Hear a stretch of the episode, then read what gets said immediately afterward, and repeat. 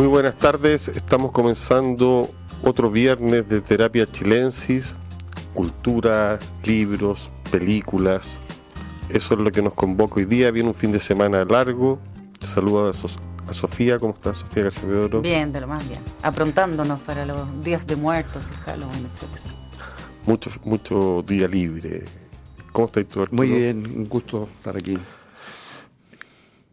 Yo quería empezar el programa eh, hablando de un tema, esta vez no de una película o una recomendación, sino que quería más bien eh, dar cuenta o felicitar a un, grupo de gente que arma revistas, hoy día, revistas de papel, justo en el momento cuando se acabaron las revistas de papel comerciales. Me refiero a la revista Medio Rural, ponte tú que me llegó, a la revista Átomo, que es de la Fundación para el Progreso, a la revista Santiago, que es de la Universidad Diego Portales, a la revista RAL, que es de la Universidad Adolfo Ibáñez, Mapocho, que es de la Biblioteca Nacional, que se publica hace muchos años, Pensar y Poetizar, de la Universidad Católica del Paraíso, Punto y Coma, del IES, Instituto de Estudio de la Sociedad.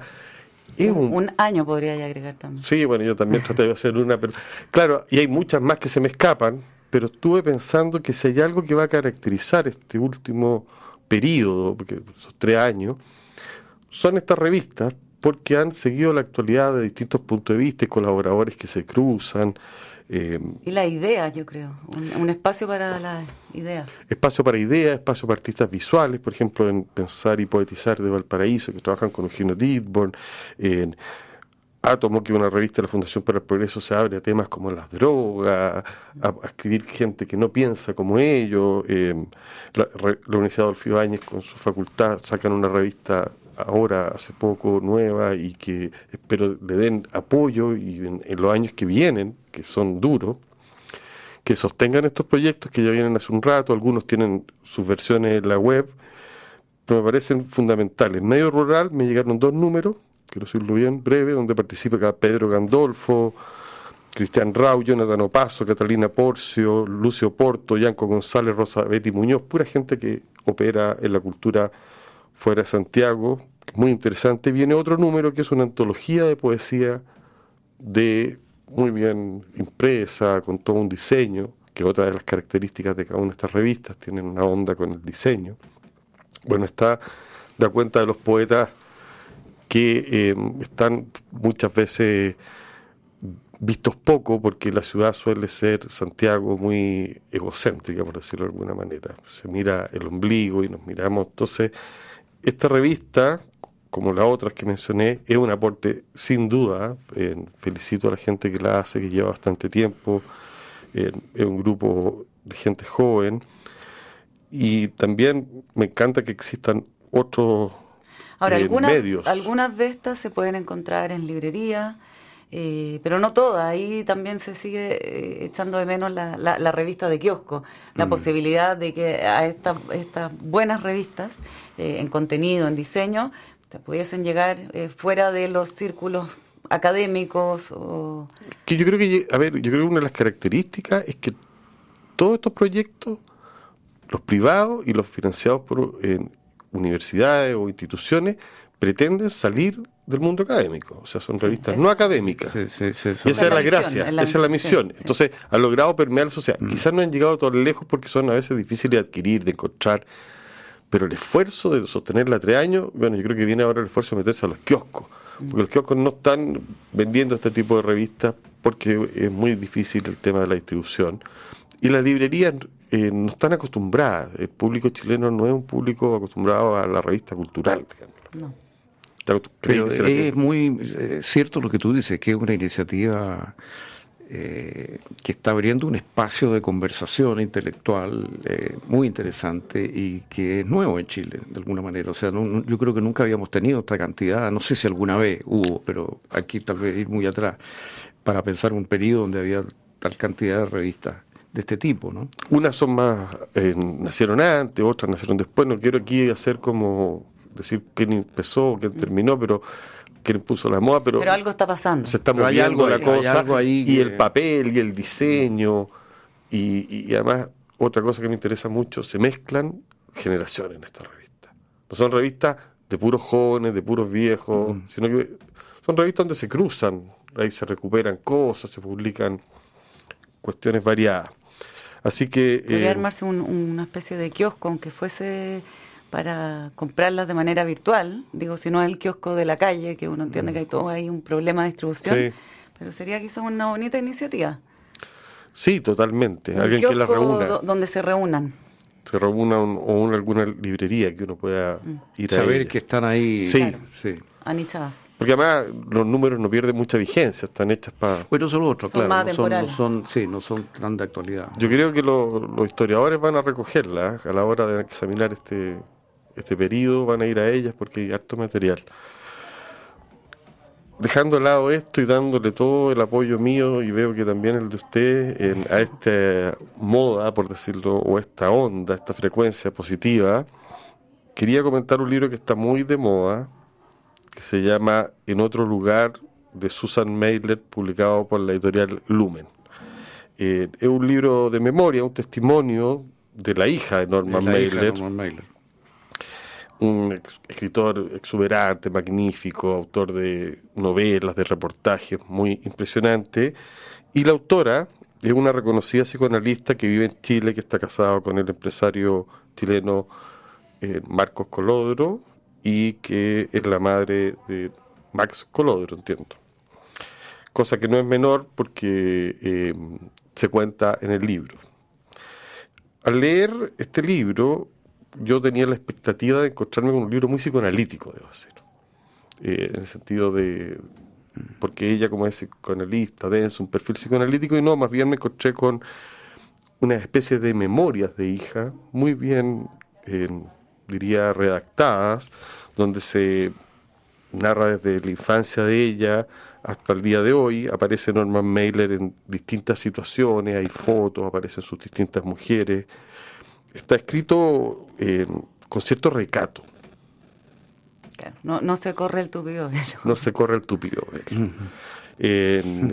ella cuenta cómo se va distanciando su padre en algún momento. El tipo Norman Mailer, por ejemplo, hay una escena muy buena cuando se va a pelear con las feministas. Eh, hay toda una cantidad de relatos que vale la pena recoger del libro y que le dan un interés. Y yo creo que para muchos va a ser eh, una forma de descubrir a un escritor también, no solo de conocer a la autora, porque finalmente cuando leemos eh, en otro lugar de Susan Mailer, estamos leyendo un retrato de ella más que de él. Creo que de manera no consciente. A mí me interesó más ella que él. Porque viene a Chile, más novedosa, más refrescante. Porque viene a Chile, se enamora a este señor, es media enigmática porque se cuide, no corre en tu verlo, entonces uno supone que tiene otras cosas que contar. es muy inteligente a la hora de retratar a su padre, aguda, buena escena, pero claro, no hay sangre, sudor ni lágrimas, digámoslo así. no, no lo mata. No, ni se mata a ella, ni mata a nadie, digámoslo así. Es correcta, pero es muy inteligente. Así que lo recomiendo, es una muy buena crónica, eh, explica por qué está en Chile, ella, cómo llegó, la primera vez que llegó. Entonces, por eso digo que está bien cruzado el, relato de quién es Norman Mailer según su hija con quién es ella. ¿Y lo escribió eh, originalmente en castellano? No te voy a mentir porque no sé. Sospecho que sí. Será Internacional, yo creo. También hablará español, me imagino. Por supuesto, supongo, si lleva muchos años teniendo pacientes acá, espero que sí, digamos, ¿no? ¿no? Salvo que sean de otros países o... Maybe. Eh, no, no, tengo la agudeza, no ferocidad, inteligencia, cuidado, sutileza, esas son sus virtudes. No sé si son todas las virtudes que se requieren a la hora de retratar un hombre tan salvaje, pero por lo menos tiene unas fotos muy bonitas que son un aporte y lo recomiendo porque es de genuino interés, sinceramente. Oye, fascinante, ¿eh? interesantísimo que aparezca un personaje así. Y hay una tradición, hay por ejemplo, la hija de Jack Kerouac tiene unas memorias también. Eh, Richard Ford escribió los libros sobre su papá y su mamá. es un género. Es un género que es interesante que aparezca. Mira, yo a mí me le doy total valor por eso. Así que ustedes están llenos de películas convertidos en unos cinéfilos desatados. Desatados. Absolutamente. Sí, yo eh, estuve visitando Movie, que es quizás eh, de, las plataformas de streaming la que tiene una curatoría más tendiente al, al cinearte, a los clásicos también, eh, que tiene este sistema donde todos los días se agrega una película, entonces hay películas que están en vigencia durante 30 días, luego van saliendo y entrando otras, y una mezcla de, de lo más nuevo y lo viejo también. Bueno, vi la última película de Gaspar Noé, eh, se llama Vortex y es una película bien distinta a lo que ha venido siendo este argentino que está instalado en, en Francia hace muchísimo tiempo.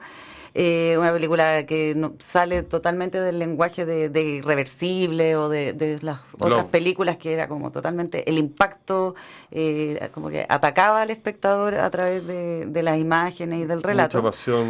Aquí, bueno, pasa, pasa un poco lo mismo, pero de manera eh, distinta, porque lo que se narra es em, los días de una pareja de ancianos que conviven en un departamento y eh, un, ella, la, la, la, mujer de esta pareja tiene mm, Alzheimer, demencia senil, tiene problemas de memoria y eh, él tiene buena cabeza, pero eh, tiene padece algunos problemas físicos. Entonces ahí cómo se las apañan apenas entre ambos y como tercer personaje un hijo, un hijo cincuentón con sus propios de, descalabros en su vida, se le está cayendo su, su propia familia eh, a pedazos y tiene que de alguna manera tratar de hacer que estos dos seres humanos eh, sobrevivan el día a día.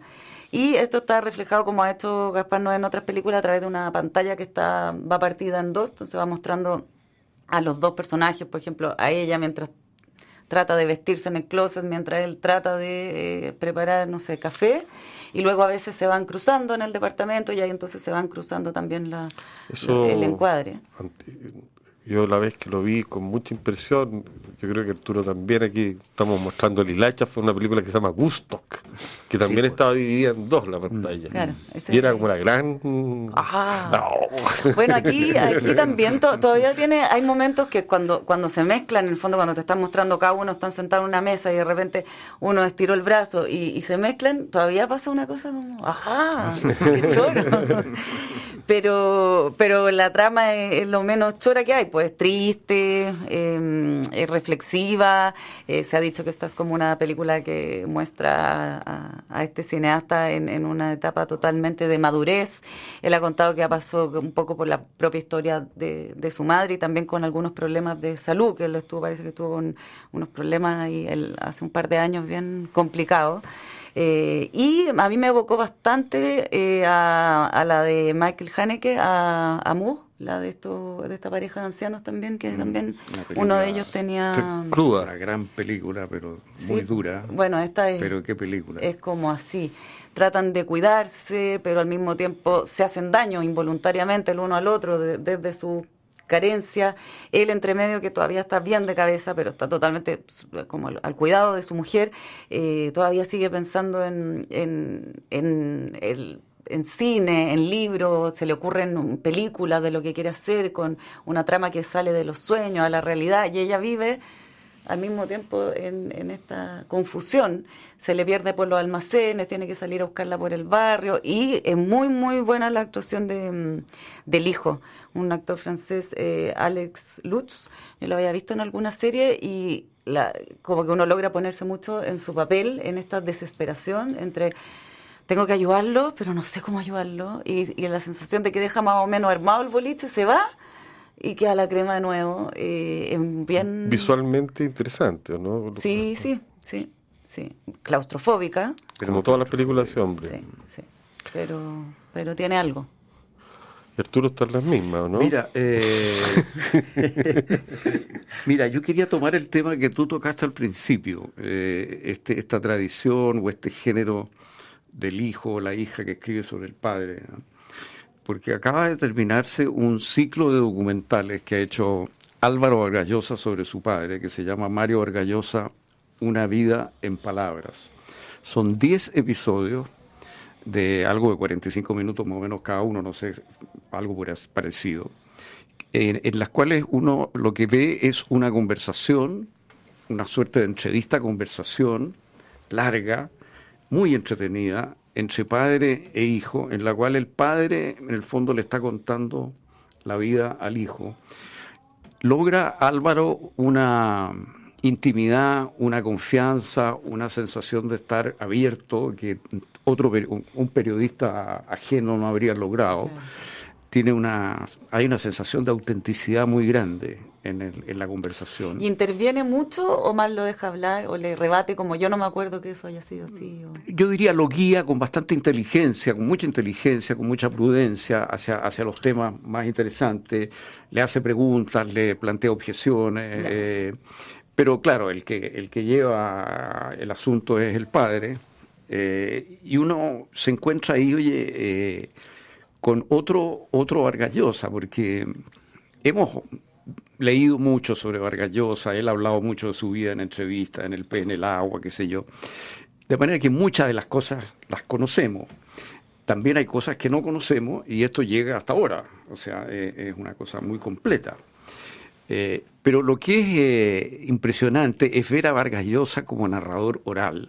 O sea, uno, uno ahí ve lo que es Vargallosa como narrador oral, porque una cosa es leerlo, es un gran narrador, pero, pero él como narrador oral, la pasión, el interés que ponen, en la forma en que va hilando las anécdotas, la cantidad de personas la memoria. que toca, la memoria fotográfica, eso fue en tal fecha, estaba tal y tal persona, en tal lugar. Eh, es una cosa fascinante y se ve todo el entusiasmo que él tiene es una vida eh, muy entretenida. Mira, hay, hay cosas que son eh, impresionantes. Ponte tú, bueno, desde, desde el hecho, él empieza narrando cuando él tiene, digamos, lleva cinco meses en el vientre de su madre y, su madre eh, queda en casa de su abuela, o sea, de la madre de ella, depositada ahí por su padre, que va en un viaje a La Paz, a abrir la oficina de Panagra en La Paz y esta señora queda ahí en, en Arequipa, ya está embarazada y va a ser cuidada por su madre, todo lo cual parece muy amistoso. Y, y, de repente ocurre que el padre empieza a no contestar más el teléfono y bueno, se produce el silencio. Mm. Y poco a poco esta mujer va descubriendo que en realidad ha sido abandonada. Eso lo había contado en el pez en el agua, pero aquí está contado y uno le está viendo los gestos con que lo cuenta. Mm. Entonces adquiere una fuerza distinta. Eh, hay momentos muy interesantes en Princeton, eh, se abren las cajas y vemos los manuscritos. Oye, una cosa impresionante. Ah, porque esto, esto, transcurre, están más o menos sentados donde mismo, se van moviendo. No, se van moviendo, están en Arequipa, donde él nació, ah, después están en, eh, en, la biblioteca de Princeton, entonces vemos la caja y se abre la caja y entonces aparece un cuaderno escrito a, mano, ¿no? manuscrito, con una pluma fuente que es eh, la escena, por ejemplo, de, de, los ajusticiadores de Trujillo en la novela La fiesta del Chivo. Mm. Y tú ves entonces esto manuscrito, la primera versión, todavía no aparece Urania, todavía no aparece ella, en la novela aparece luego un diagrama que él hace de la novela en ese momento, todo fechado por él el momento que lo está haciendo. Entonces tú ves toda la conciencia a sí mismo más Oye, impresionante y el orden. Eh, el, borrador 1, el borrador 2, el borrador 3, el borrador...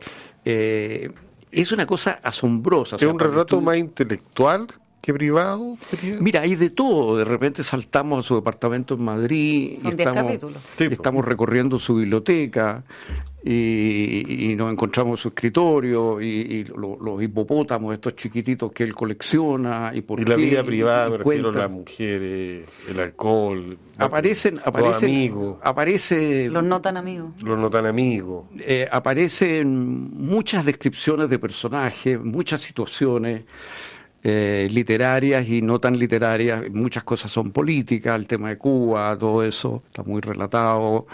Eh, por ejemplo, hay un viaje organizado eh, a Estados Unidos por el PEN, cuando lo persigue Arthur Miller, donde va Onetti, Sábato, Fuente, no sé si Cortázar, y van a Estados Unidos y van Neruda. Entonces, eh, el, que se roba la película es Neruda, es una cosa mm. impresionante. Pero pasan una noche en San Francisco, él pasa una noche con, eh, de, farra, digamos, con Ferlinghetti y Ginsberg, ponte tú. Entonces, está lleno de personajes interesantes, entretenidos, vistos en distintos momentos de su vida. ¿Cómo se puede ver, Arturo, Mira, esto se ve en, un, en, la web, eh, en una cosa que se llama, eh, un poco extraño lugar para uno, yo no lo conocía, se llama Centro Ricardo Salinas Pliegos. Centro Ricardo Salinas Pliego, que es un centro cultural mexicano.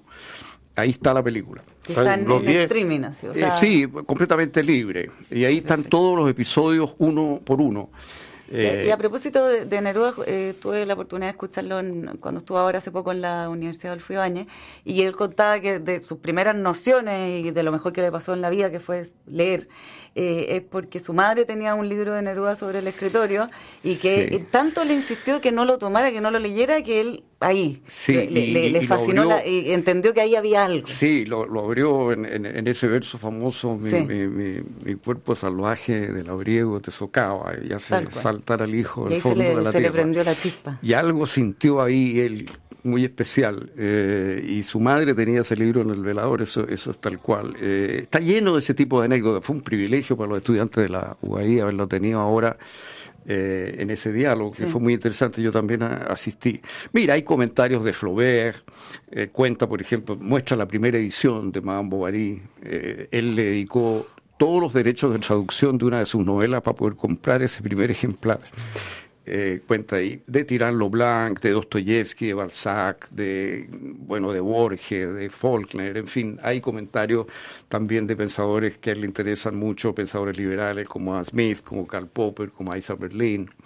Eh, hay un montón de temas, eh, lugares, su vida privada, como te digo, aparece mucho. es como una apertura a quién es él realmente yo lo encontré, a mí me entretuvo enormemente, ¿ah? eh, y eso que muchas de las historias las he leído, pero, pero, pero verlas contadas en vivo tiene una fuerza. Es una, es una gran cosa que hagan estos documentales. Yo eh, no, no he visto el que tú mencionas, pero me refiero por la extensión de escuchar a un tipo inteligente hablar. Hay otro más o menos famoso que de repente se encuentra que se llama El abecedario de Gilles Deleuze que son siete horas con Gilles Deleuze mm. y que por abecedario una periodista le dice, ah, de animal. Y el tipo tú lo ves pensar ahí, contar cosas de su vida. Y uno entiende y dice, ¿por qué este gallo era tan famoso, tan genial, digámoslo así, como profesor? Que otra faceta. La, claro. Esto es más bien, esto es más bien una autobiografía oral. ¿ah? Eh, eso es lo que es, una autobiografía oral conversada. Irá a terminar por escrito, que aparecen. Irá a terminar por escrito quizá algún día. No sé, no, es posible, pero, pero tiene la gracia, digamos, de que parte desde el principio, termina, habla de Tiempo Recio, su última novela, y tú ves además algunos patrones temáticos ¿no? que, a él le interesan en las novelas. Por ejemplo, yo diría que hay como dos patrones bien presentes. Uno es la cosa contra la, e, e, el, abuso, ¿no? Eh, la cosa contra el despotismo. Son novelas del poder, ¿no? donde tenemos conversación en la catedral, que es sobre la dictadura de Odría y el impacto de eso en la vida personal, eh, la fiesta del Chivo Trujillo y Tiempo Recio, eh, que es sobre el golpe de Estado que le dieron a Arbenz en, Guatemala y que explica además él por qué él sostiene enormes consecuencias, porque ahí está Che Guevara eh, y él sostiene que Cuba no sería Cuba de hoy, si no es porque la CIA organiza ese golpe en Guatemala eh, contra Arbenz. Que era un, que era un...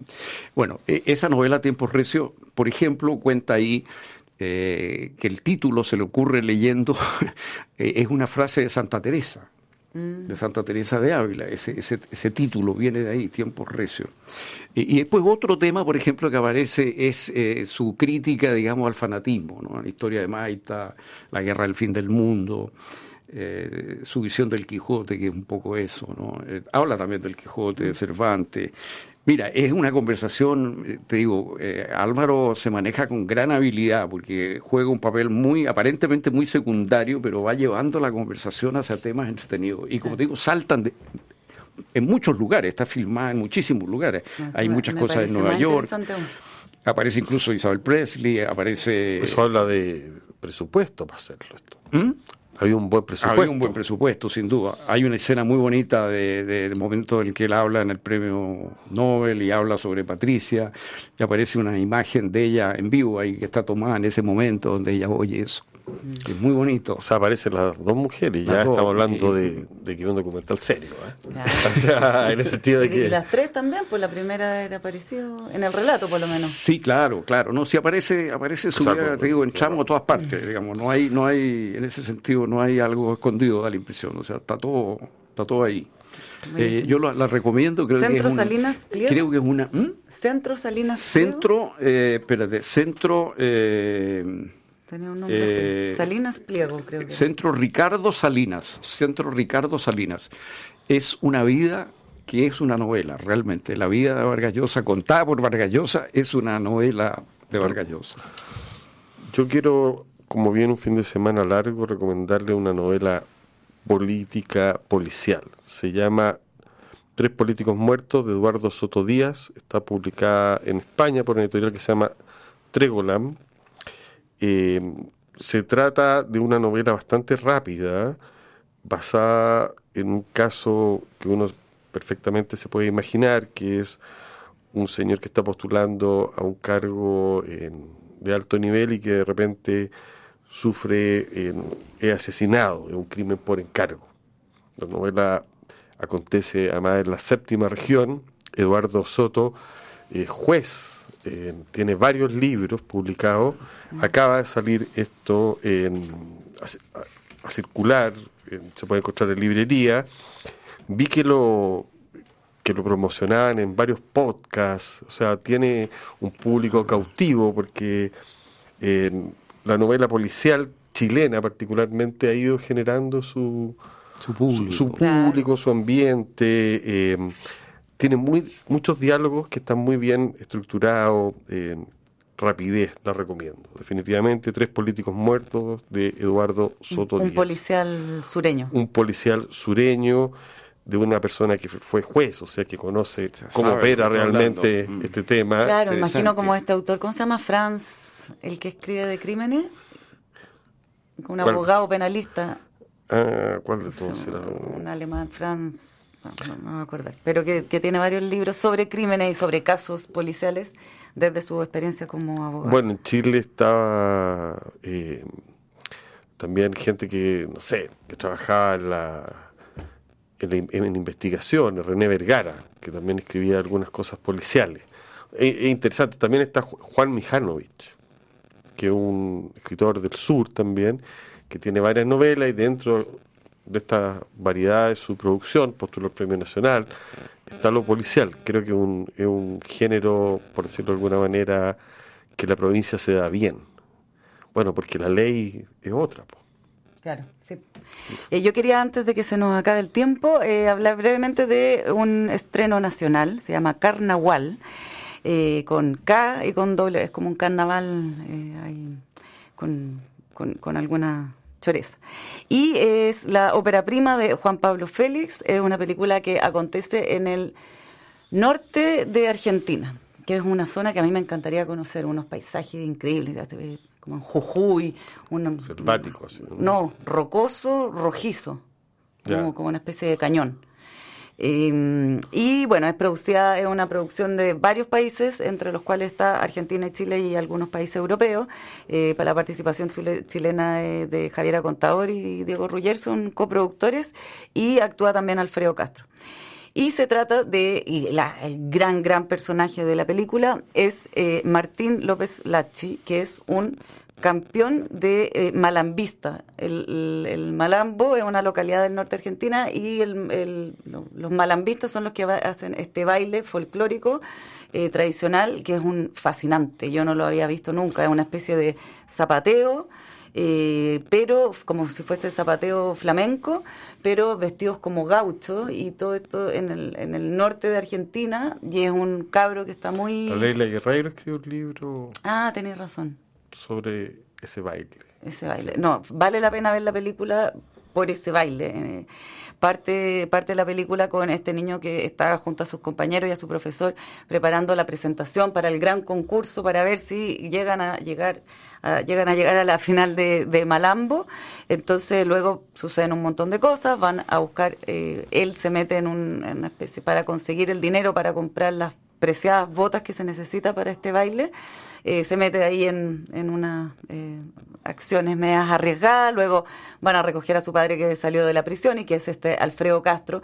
La parte de los acentos son medio curiosos, porque hablan entre argentino, chileno, hay una, mezcla bien particular, porque también es un argentino que no es el, porteño de Buenos Aires, es un otro tipo de, de acento. Pero yo estuve esperando todo el tiempo a llegar al final para poder ver la presentación que iba a tener que este muchacho en, el concurso. Teníamos que llegar a eso y vale la pena. Y después estuve googleando que es campeón nacional, eh, es un bailarín que reclutaron para la película. Y además cuando termináis de bailar y te dan el premio no podéis seguir bailando. Y además él, este cabrón que debe tener 14, 15, es de una belleza muy particular, es muy cautivante el chico, el intérprete el, libro de la Leila Guerrero se llama Una historia sencilla, que trata el mismo tema. Así que, ¿cómo se llama la película? Perdón. Carnaval. Carnaval. Estreno, una coproducción, pero con participación chilena también. Arturo, tení, tenemos como la cola, lo dejamos no, para... No, sí. Mira, yo hablé suficiente, creo, sobre este, esta autobiografía de Vargas no, pero que, con su campaña presidencial, con todas sus intervenciones políticas, literarias. Es que ustedes están tan buenos la vida entera. tan buenos para el cine que yo ya no sé cuándo Ya, el autor que yo les decía es Ferdinand von Schirach, no nada que ver con Franz. Eh, él es el, el, abogado que luego ha escrito libros sobre crímenes, pero muy entretenidos e interesantes. Nos fuimos con todos los datos. Muchas gracias, Sofía. Muchas gracias, Arturo. Estamos finalizando terapia Chilensis de día viernes. Escúchenos en el podcast, síganos en la página muy feliz cumpleaños a esta estación que esta semana cumplió ni más ni menos que 27 años. Un saludo también a su directora y aquí a don Mauricio que está al otro lado y que lleva 27 años trabajando aquí. 27 años. El verdadero crack que está detrás de las perillas y que nos arregla todo. La transformación digital de tu negocio nunca estuvo en mejores manos. En Sonda trabajan para que disfrutes tu vida innovando y desarrollando soluciones tecnológicas que mejoran y agilizan tus operaciones. Conócelos hoy, Sonda Make It Easy. A continuación, información privilegiada al cierre y luego sintonía crónica epitafios junto a Bárbara Espejo y Rodrigo Santa María. Que tengan un buen fin de semana, que disfruten cuidado con Halloween y todas esas cosas peligrosas. Cuidado, con el timbre, porque ese es el terror de Halloween, que te toquen el timbre. O, con la cantidad de veces que te lo pueden tocar. que estén bien, Sofía, Arturo, muy buenas noches. Muy buenas noches.